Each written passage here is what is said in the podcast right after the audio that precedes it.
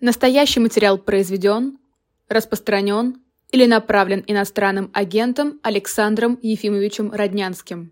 Настоящий материал произведен, распространен или направлен иностранным агентом Валерием Дмитриевичем Соловьем.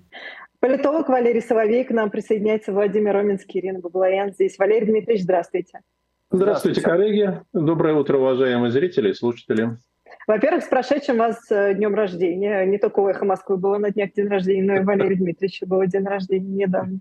Так что с днем рождения вас. И сейчас Спасибо. я надеюсь, что весь чат я надеюсь, что это не совпадение, Ирина, что наши дни рождения рядом. Нет, думаю, что не совпадение, хотя если покопаться, наверное, что-нибудь можно найти. Вы знаете, главный комментарий, мы просто голосовали перед, э, ага. буквально за несколько минут до вас, мы голосовали про тревожность, потому что вышел график тревожности, что как-то ага. она падает, э, тревожность у россиян, и пик был во время мобилизации, и говорили, что сейчас появится Валерий Дмитриевич, и тревожность просто как рукой снимет к нулевым значениям да, уринится. Да, абсолютно точно. Валерий Дмитриевич, ну можем начать с генералов. У нас Алексей Венедиктов сегодня про Суровикина угу. говорил много в эфире. И, а вам понятно, что с ним происходит? Вот столько времени уже прошло. Вам понятно, что да, с ним происходит? Да, понятно. Информация все же была. Э, та или иная. Ну, в общем, все сводилось к тому, что он находится в изоляции или в полуизоляции. Это не тюрьма, то есть он не находился ни в одном из следственных изоляторов Москвы. Он находился в изоляции, где с ним вели активную работу, то есть его расспрашивали. И расспрашивали его настолько активно, что ему пришлось после этого восстанавливать э, физический облик. Было допустимо его общение с семьей, но не сразу, а спустя какое-то время в ограниченных э, масштабах. И решался вопрос о его судьбе. Поскольку вопрос о его судьбе решает президент Путин, а Путин не любит принимать вообще какие-либо решения, и кадровые в том числе, то все это откладывалось, откладывалось. Хотя, как мы знаем, фактически Суровикин на посту главнокомандующего э, воздушно-космическими силами уже был заменен своим заместителем. Ну вот мы пришли к естественному концу. Я думаю, что генерал Суровикин, может быть, будет направлен аташе в Монголию, военным аташе в Монголию. Повезет, если в Пекин. Ну, главное, понимаете, он жив. Это для человека, я считаю, колоссальное достижение. Он, по-видимому, окажется на свободе, хотя и под контролем. Нам его покажут когда-нибудь?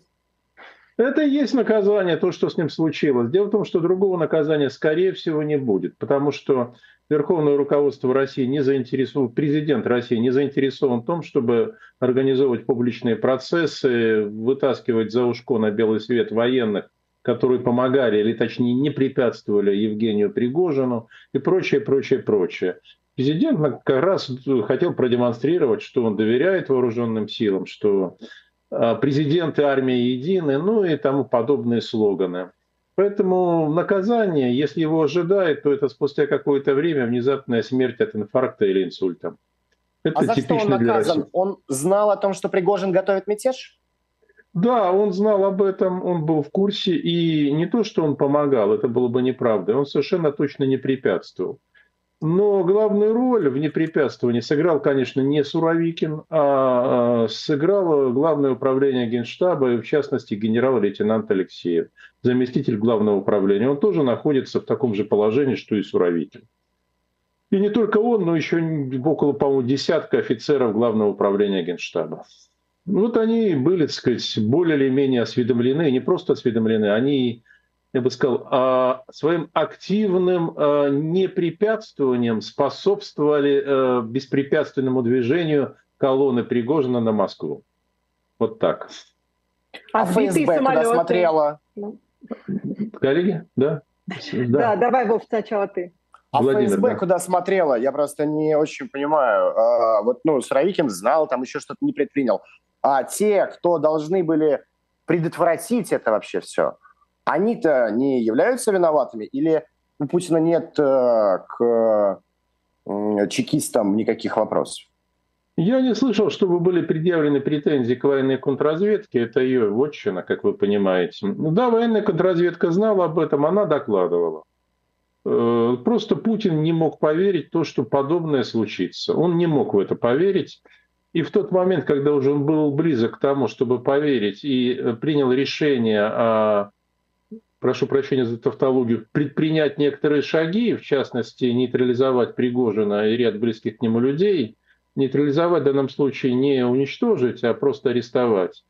Об этом сообщили Пригожину, его симпатизанты из числа людей, работающих э, рядом с президентом, и он вынужден был, ну, скажем, это стимулировало его к действиям, вот так.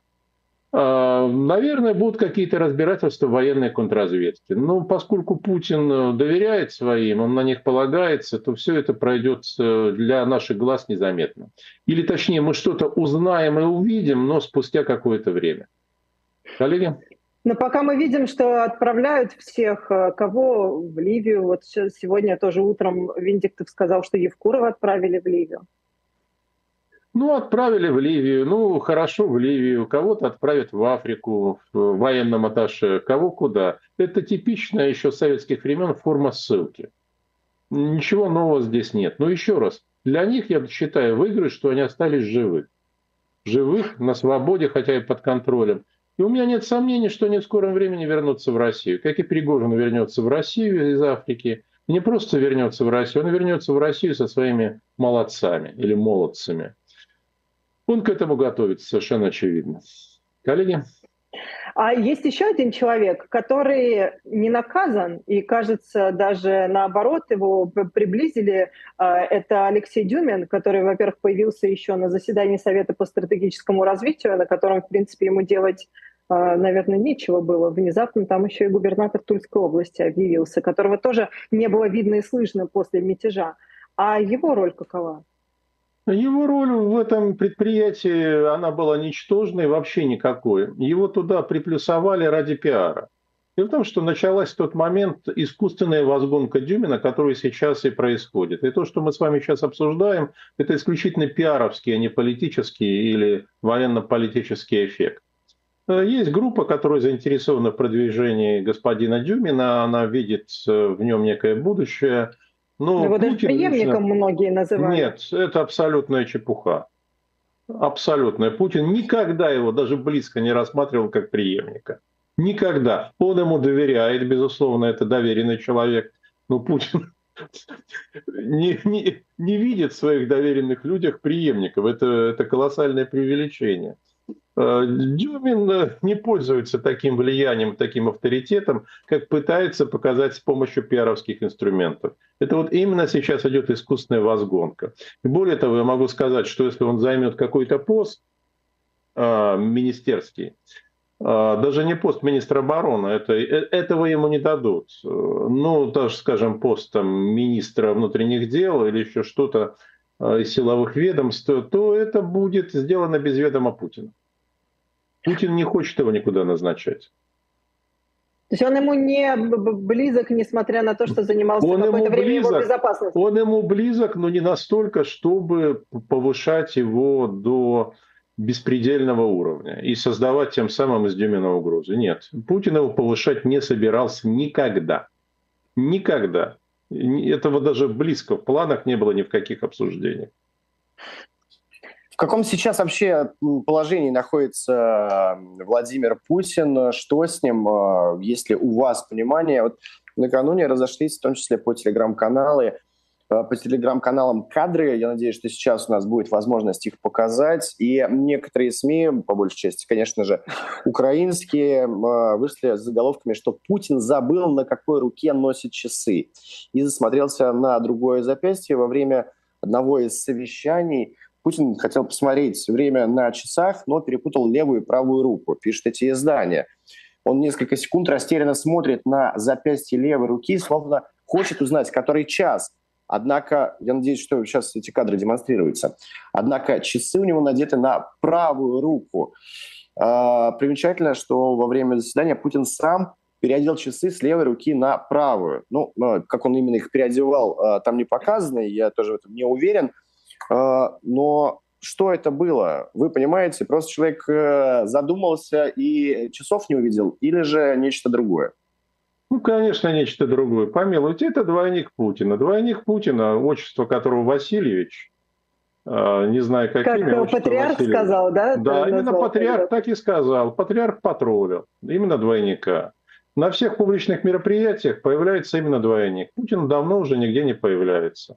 Он находится в полулежачем, полулежачем положении. Последний раз мы могли его увидеть на встрече с Чемизом. Это вот подняли полутруп, надели на него Когда одежду. это было? А, а, ну, это где-то недели две или три назад было. Он с трудом может вставать с постели, с трудом вообще одеваться. А двойник носил по привычке, характерной для большинства людей, часы на левой руке. Ну вот и вся конфузия. Господи. Потом он пытался на самом деле часы с правой руки надеть на левую. Ему сказали, у него наушник, ну есть такие скрытые наушники, так называемые шпионские. Я помню, мои студенты во время экзаменов ими э, пользовались. Это я очень хорошо да-да-да. Сказали, что не надо этого делать, не надо. Это нормальный прокол, основанный на стереотипах, основанный на автоматизме. Вот я носил время от времени часы то на левой руке, то на правой. Мне требовалось какое-то время, чтобы перестроиться, чтобы, когда я носил часы на правой, чтобы не смотреть на левую. Я машинально смотрел на левую руку. Да Потом это невозможно. Я все Что? время ношу на левой руке, а если надеваешь на правую, тебе очень некомфортно. Э, слушайте, это вопрос привычки, но и привычку надо выработать. Я еще раз повторю, Васильевич носит часы на левой руке, а Владимирович на правой. Ну вот и вся загвоздка, господи. Слушайте, ну это видит весь мир, кроме русских зрителей. Это удивительно.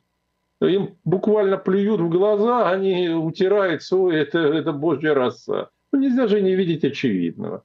И Эрдоган об этом прекрасно знает, и все западные лидеры. Эрдоган послал Путину письмецо э, в конверте, что, мол, поскольку ты приехать не можешь, двойника не посылай, лучше я сам к тебе приеду. Именно поэтому Эрдоган приезжает в Россию. Видите, какая сложная интрига, почти византийская. А к чему тогда были разговоры, что вот Путин вроде собирается, к нему собирается, собирается, он что собирается? Это разговоры, это все пиар разговоры эти исходили от журналистов. Это естественно. Журналистам разговоры это их хлеб, согласитесь. Это наш хлеб, Журналистов да. и экспертов тоже. Поэтому мы с вами сейчас и беседуем. Путин не собирался в никакую Турцию. Он не может физически. Ему здесь с Эрдоганом будет трудно встретиться. Ну, надеется, что его как-то приведут чувства на несколько часов. Эрдоган-то и сам в очень плохом состоянии. А поехать вообще он никуда не мог. А что, что за это... история с э, дубляжом э, речи э, во время выступления на саммите БРИКС? Что там вроде не другим знаю, голосом... я вот как раз здесь не стал накручивать сверхобычного. Мне кажется, это технический сбой. А, двойник довольно неплохо копирует манеру Путина, хотя фоноскопическая экспертиза со стопроцентной надежностью показывает, что это другой человек. Это речь другого, голос другого человека. Это стопроцентно, я подчеркиваю. Фоноскопическая экспертиза делалась, антропологическая тоже проводилась. Независимая. Не в России, за границей. Кстати, вот Пригожин а кем проводилась? Прости, любитель... прости, Володя, прости, а кем проводилась? А, проводилась японцами по заказу телекомпании. Телекомпания любезно мне сообщила о ее результатах, поскольку я был одним из тех людей, может быть, даже единственным, кто эту тему ввел в оборот, в том числе глобальный. Да. Пять человек, пять экспертов, они обратились к пяти экспертам которые проводили антропологическую и фоноскопическую экспертизу. Все пять экспертов однозначно утверждали, что они видят трех разных людей. И это правда, потому что из Путина есть два двойника. Основной двойник и э, сказать, двойник для прохода. То есть тот, который не говорит, а играет, что называется, телом. На сайте телекомпании, я не помню сейчас ее название, но они мне ссылку прислали, все это есть, все это, к сожалению, на японском языке, поэтому придется постараться. Но они однозначно, ну что, переводчики же есть, они однозначно мне сказали, что да, никаких сомнений, вы правы. Мы, говорит, специально решили проверить. И, ну, делали, естественно, не только они. Они просто обнародовали результаты своей экспертизы, а делали во многих странах. Да, Володь, прости, я тебя перебила. Да, да не, я просто хотел узнать, сколько всего. Мне кажется, Владимир уже... просто с Валерием Дмитриевичем не, не общался очень давно или, может быть, никогда да. в последнее время и в шок угу. немножко впал от информации. Знаете, я когда ты впервые, шокирован. впервые в это вдумываешься, то, конечно, тебя шокирует. Потом ты вспоминаешь, а в какой же ты стране живешь? В России. А что вокруг тебя происходит? Из года в год, из месяца в месяц. Батюшки мои, чему же тут удивляться? Это же норма жизни. Точно так же удивлялись, когда я говорил за полгода до начала вооруженной конфронтации, что она непременно начнется. Что она начнется на рубеже февраля-марта. Что решение принято. Отложить его уже не удастся. И а-ха-ха-ха, говорили мне. И украинцы, и русские. Ну и что? Да, Володь. На саммит БРИКС э, Путин тоже не поехал, поскольку э, не позволяет ему здоровье, здоровье по вашему да, мнению. поехать. Или Нет, же он просто опасался чего-то? Нет, вот э, то, что там якобы какой-то ордер, да, и там прокурор чего-то заявил, нет, это просто для Близира, для отвода глаз. Он физически не мог поехать. А Рамафоса сказал, что двойника посылать не надо к нам. Мы к себе с уважением относимся. Угу. А есть ли какой-то, если Путин в таком плохом состоянии, очевидно, он должен э, думать о будущем и, наверное, э, в каком-то виде представлять, что будет после, после него. У него какой план «Б» э, на случай черных лебедей? Есть ли этот план? Владимир, вопрос правильный, но вы слишком много вы хотите от меня, от вообще от всех, кто мог бы наблюдать за ситуацией, чтобы мы знали о планах «Б». Известно, что он никаких планов не высказывает. Не то, что публично, а и в узком кругу. Не высказывает. Он в тяжелых очень раздумьях, чрезвычайно тяжелых. Никаких решений он не принимает. Решений, касающихся преемственности власти. А это надо решать уже сейчас. То есть через два месяца за него все решат обстоятельства. Ну или другие люди на худой конец, или на лучший конец. Трудно здесь сказать, что хуже, а что лучше. Э, я думаю, что это естественно для человека в его положении. Вот ты правил, ты был на вершине власти, я бы сказал, на вершине мировой власти фактически. И к какому позорному концу ты приходишь сам и приводишь страну? Позорному, безусловно. Вот так проходит сик-транзит Глория Мунди, мирская слава. И Путин говорил же в узком кругу не раз, что не хочу, чтобы на мою могилу приходили исключительно, чтобы помочиться. Вот у меня ощущение, что эти слова его окажутся пророческим, если у него вообще будет где-то могила. Когда-нибудь. Какое развитие событий вы видите, какие сценарии вам кажутся уже тогда, если э, ну, вот, по истечению этих нескольких месяцев, которые вы э, ему отводите? Ну, Это сейчас, вероятно, грызня, сценарий... грызня элит или опять ну, почему же элиты будут двойников грызня. использовать дальше? Конфликт, это будет конфликт. У пары, тройки групп есть намерение использовать двойника. Ну, если он так прекрасно справляется, он действительно неплохо справляется, несмотря на эти проколы. Более того, он вошел во вкус и ведет себя как э, Путин. Ну, есть замечательный фильм Акира Курасава «Кагемуша. Тень воина». Он, по-моему, вышел в 80-е годы, если мне память не изменяет. Вы как-нибудь посмотрите. Там вот, э, ну, это драма, драма и трагедия, да там показан как раз двойник одного из японских даймё, э, крупных феодалов. Вот как он себя ведет, как он входит во вкус, начинает вести себя как подлинный властитель и прочее, прочее. Вот двойник входит во вкус. Но дело в том, что многим это не нравится. Многие бы хотели другой игры. Э, поэтому совсем не исключено, что до конца этого года в России произойдет государственный переворот. Первая попытка, которую предпринял Пригожин, была не доведена до конца, но вторая попытка может оказаться более успешной. Валерий Дмитриевич, я понимаю, что здесь тоже, наверное, это, знаете, попахивает конспирологией, но я все равно вас спрошу. Тем более в, в чате я видела подобный вопрос. А, вот Лавров ЮАР, и в это же время примерно Пригожин, значит, э, выступает. Это, это как бы это что? Это совпадение такое или что? Я думаю, что это скорее совпадение. Пригожину пеняли, что он исчез из публичного пространства, вот он и появился в публичном пространстве. Ну и плюс это, поскольку у Пригожина очень много недоброжелателей в российской элите, а он очень опасный враг, чрезвычайно, не оппонент, а именно враг. Ну, он желает показать всем, что он, на, сказать, жив, здоров и вообще-то прекрасно обо всех помнит. И нет сомнений, что он не просто вернется, он вернется с вполне определенной целью. В том числе восстановить справедливость, как это говорится в некоторых программных документах политических партий и кандидатов. будут восстанавливать справедливость. А в чем его справедливость? Ну, то есть, что, по его мнению, справедливость? Ну, справедливо то, что э, к нему должны хорошо относиться. А те, кто ему мешали, против него интриговали, они должны быть наказаны. А как он наказывает, мы знаем. Его поэтому же и боятся, что он не просто откровенен в своих словах, он свои слова подкрепляет действиями. И главное, это очень важно, у него есть силовой ресурс. А как выяснилось 24 июня сего года, силового ресурса у российского государства совсем-совсем немного.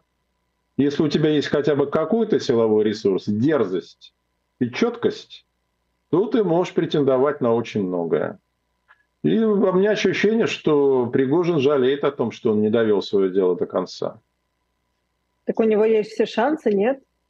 Есть. Ну, в контексте той ситуации, которую вот мы с Владимиром пару минут раньше обсуждали, когда начнется серьезный конфликт элит, он сперва будет носить закрытый характер. То есть до нас могут доходить только какие-то отголоски. Потом он выльется на поверхность, пробьет эту толщу молчания.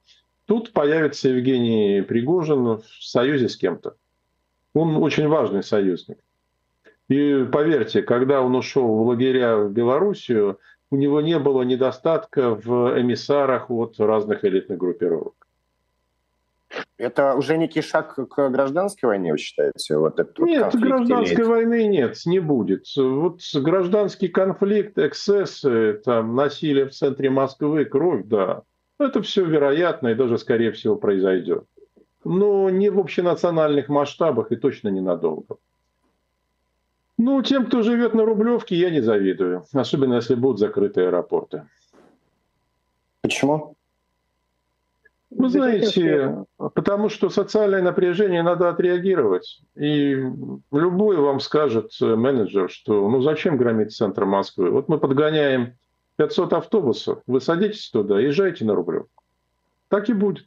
И что это люди возьмут, э, возьмутся за топоры, вилы, факелы и пойдут э, специально обученные чиновников? Люди, да, специально обученные, с удовольствием. У вас что, есть в этом сомнения? У меня вот никаких. Я живу в своей стране, я вижу, как люди дышат и чем, и что они думают. Это социальный конфликт, очень сильный, он тлеет, пока ему не дают прорваться, но он прорвется, как только появится возможность. Валерий Дмитриевич, а вот эти вот перекрытия, а, а, закрытия аэропортов ежедневные, беспилотники ежедневные, они зачем? Ну, а зачем они Украине? Это понятно. Нет, то есть зачем закрытие, да. закрытие аэропортов, я понимаю, зачем, да, да. но это, ну, как бы все это вместе, это вот для чего? А, я полагаю, что украинские власти хотят таким образом оказать воздействие на морально-психологическое состояние российского общества. Ну, в общем, не оказывают. Э, потому что это то, что называют новой нормальностью. Люди к этому очень быстро привыкли, на удивление быстро. Я не знаю, каков э, военный аспект и результат этих налетов. Ну вот э, известно там по официальным сообщениям, что повреждены один бомбардировщик, там, что что-то ну, взрываются нефтебазы, склады с горючим и прочее, прочее. Думаю, что и военный аспект тоже не очень значителен. Вот для этого это нужно. Э, ну, пока такого эффекта, на который, наверное, рассчитывали украинские власти, это не производит. Вряд ли, с моей точки зрения, произведет. Если только на Москву не будут налета сотен дронов, что все-таки маловероятно. А почему не производит, Валерий Дмитриевич? А, потому ну, что... вот я понимаю, что привыкание, но а, как бы, когда да, нет, а потому что в России люди очень быстро, очень быстро привыкают именно к дурному и считает, ну, что мы адаптировались нормально, лишь бы не было хуже. Вот так устроено наше общество, так его приучило государство. Причем оно приучало его на протяжении даже не десятилетий, я бы сказал, столетий. Ну вот ху... главное, чтобы хуже не было.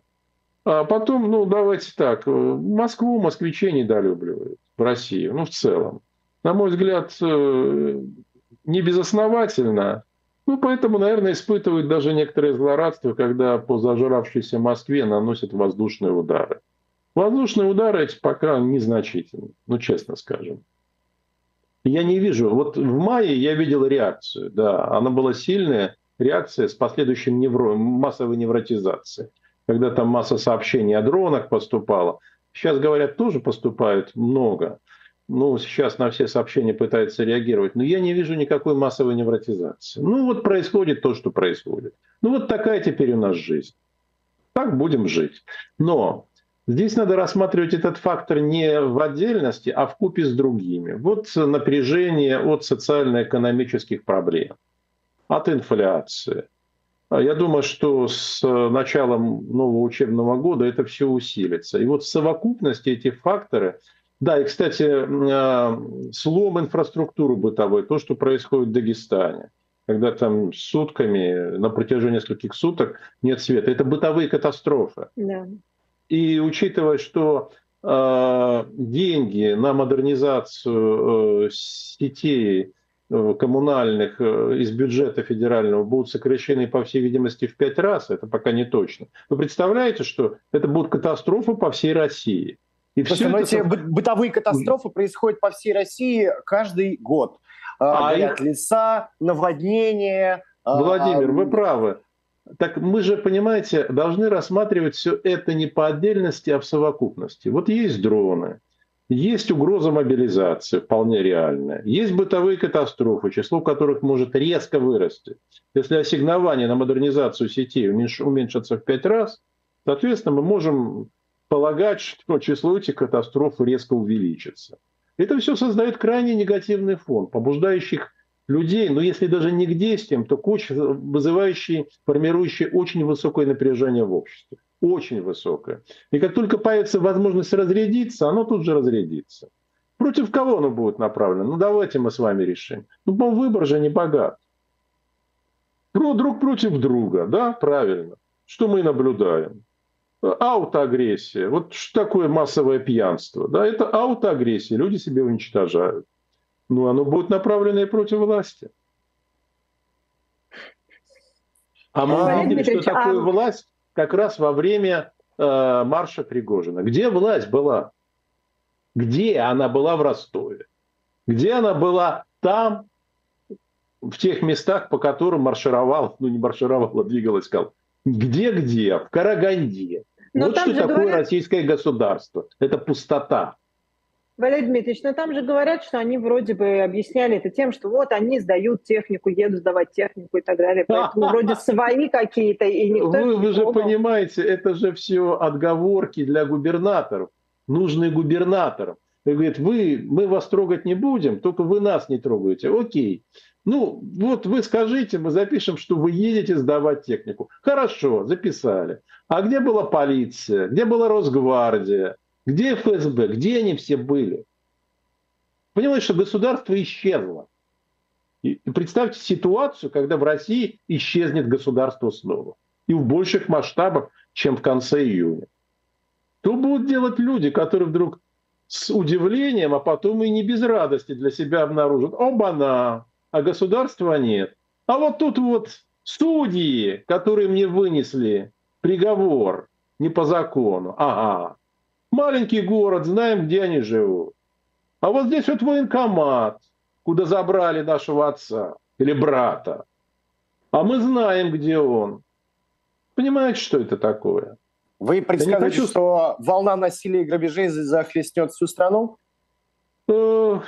Я не думаю, что это будет уж такая волна. Я скорее склонен полагать, что это будет носить спорадич... характер спорадических проявлений. Но этих, если спорадических проявлений станет много, то это создаст фон для событий в Москве. Все ключевые события в России будут происходить в Москве, как они и происходили до этого.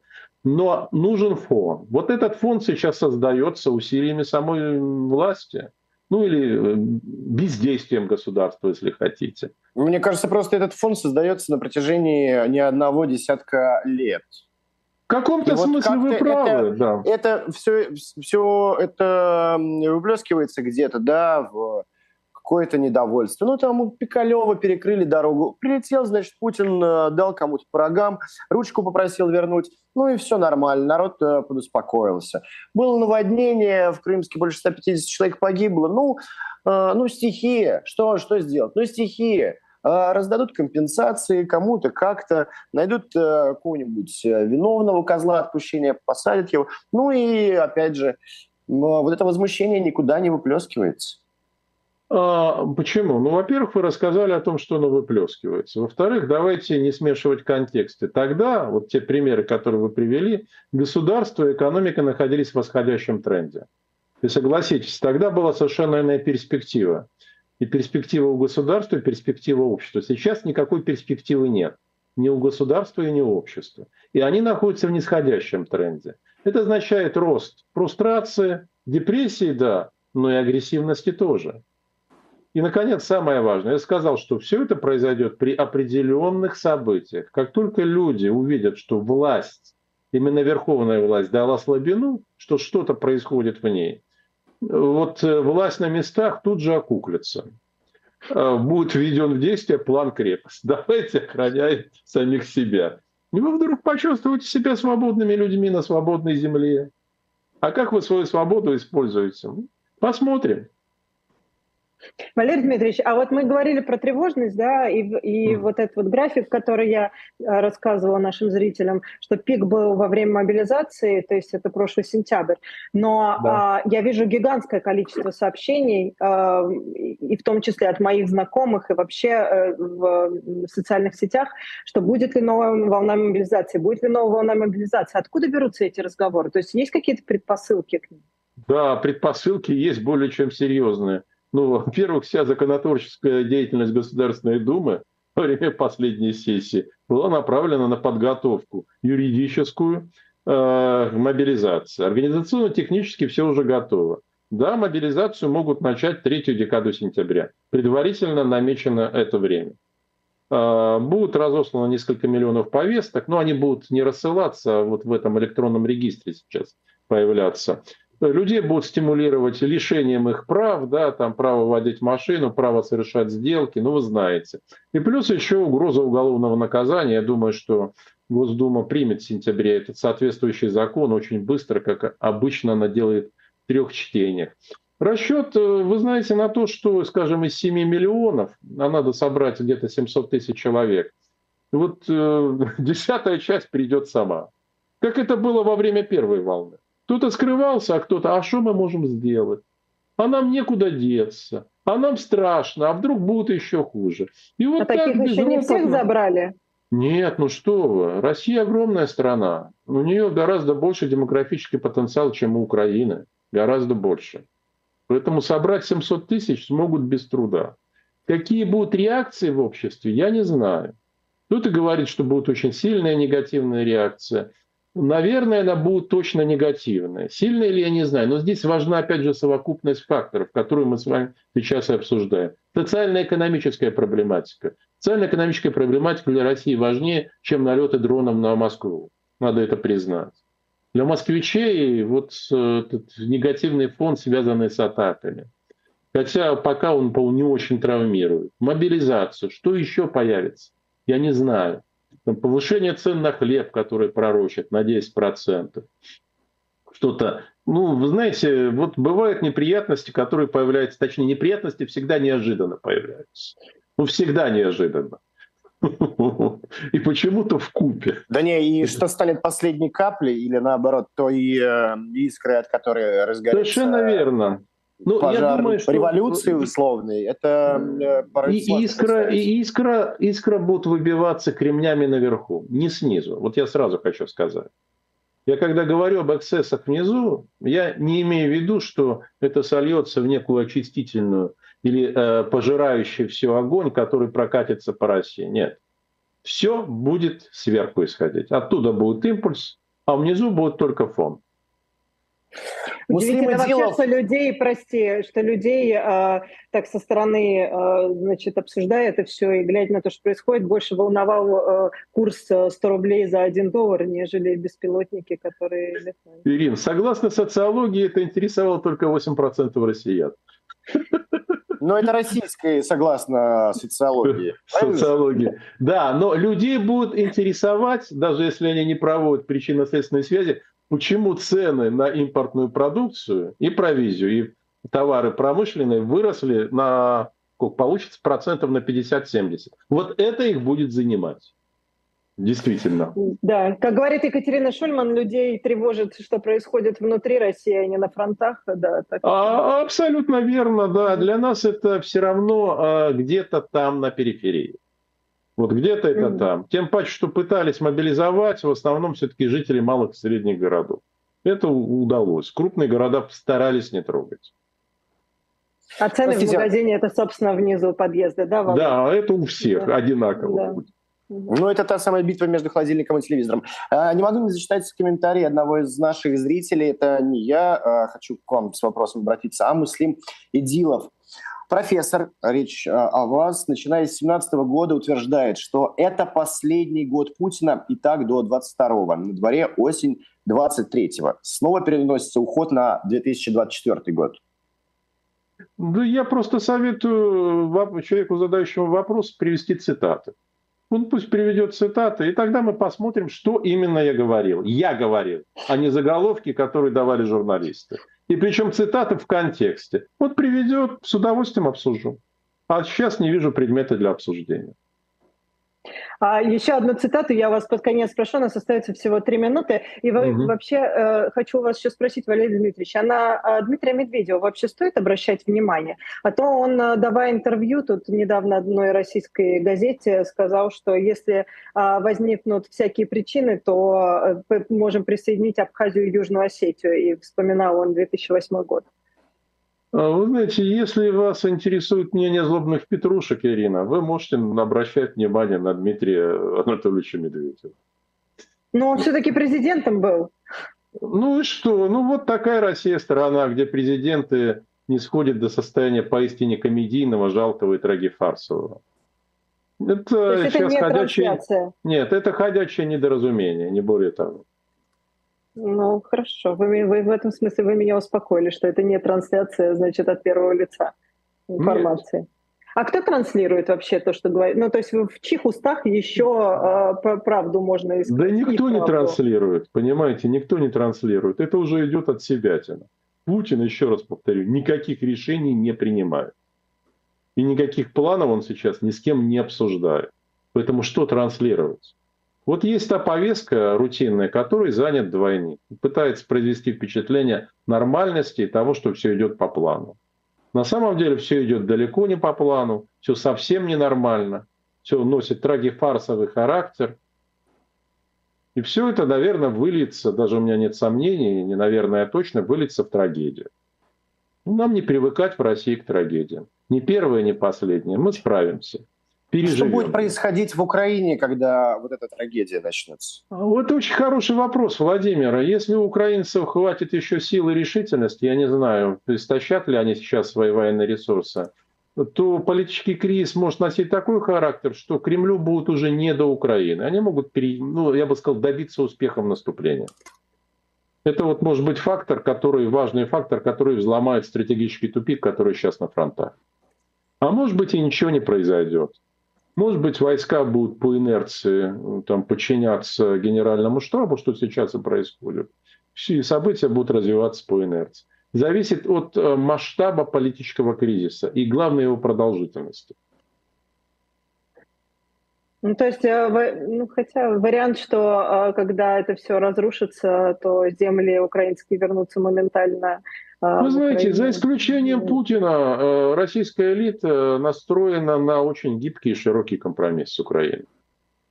Очень гибкий и очень широкий. Ну и западные лидеры, и вообще даже западные чиновники в последнее время все чаще говорят о неком мире. Да, вопрос в том, как обычно, на каких условиях. На самом деле консультации идут, и, по всей видимости, переговоры начнутся до конца этого года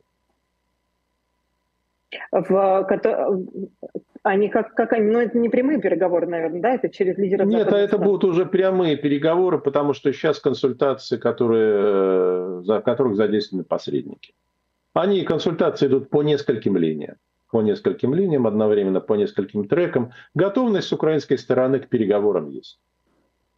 И как, Другое дело, какому... что они всегда это будут публично отрицать по понятным причинам из-за опасений Конечно. внутриполитических осложнений. Ну, готовность есть. И на чем может быть построен мирный план, на каких условиях? А вот это вот ключевой камень, даже не ключевой, это просто камень преткновения. Пока не очень понятно, пока стороны свои позиции не сближали. Ну, как я уже сказал, Путин – это главное сейчас препятствие на пути мира. Главное препятствие. Российская элита готова к очень широкому компромиссу. Чрезвычайно широкому. С моей точки зрения, выгодному Украине. Она фактически готова на то, чтобы оставить за Россией только Крым. А Украина это... пойдет ли на это? Киев согласится на то, что э, Крым останется ну, российским? Во-первых, это зависит от успеха или неуспеха украинского наступления, потому что пока Украина пытается добиться преимущества на поле боя и создать такую ситуацию, когда ей будет легче диктовать условия мира через прицел артиллерийских орудий и ракет. Это, это, это понятно. Это первое. Второе – это от истощения а, демографического ресурса Украины. Он истощается. Истощается быстрее, чем российский по понятным причинам. И третье от позиции Запада. Запад легко может, э, вы прекрасно понимаете, дозировать помощь Украине. И тем самым не на словах, а на деле оказывать на нее влияние. Спасибо большое. У нас время, время, к сожалению, истекло, хотя Спасибо вам, можно говорить часами. Спасибо. Спасибо большое. Спасибо Политолог... уважаемым зрителям и слушателям. Да.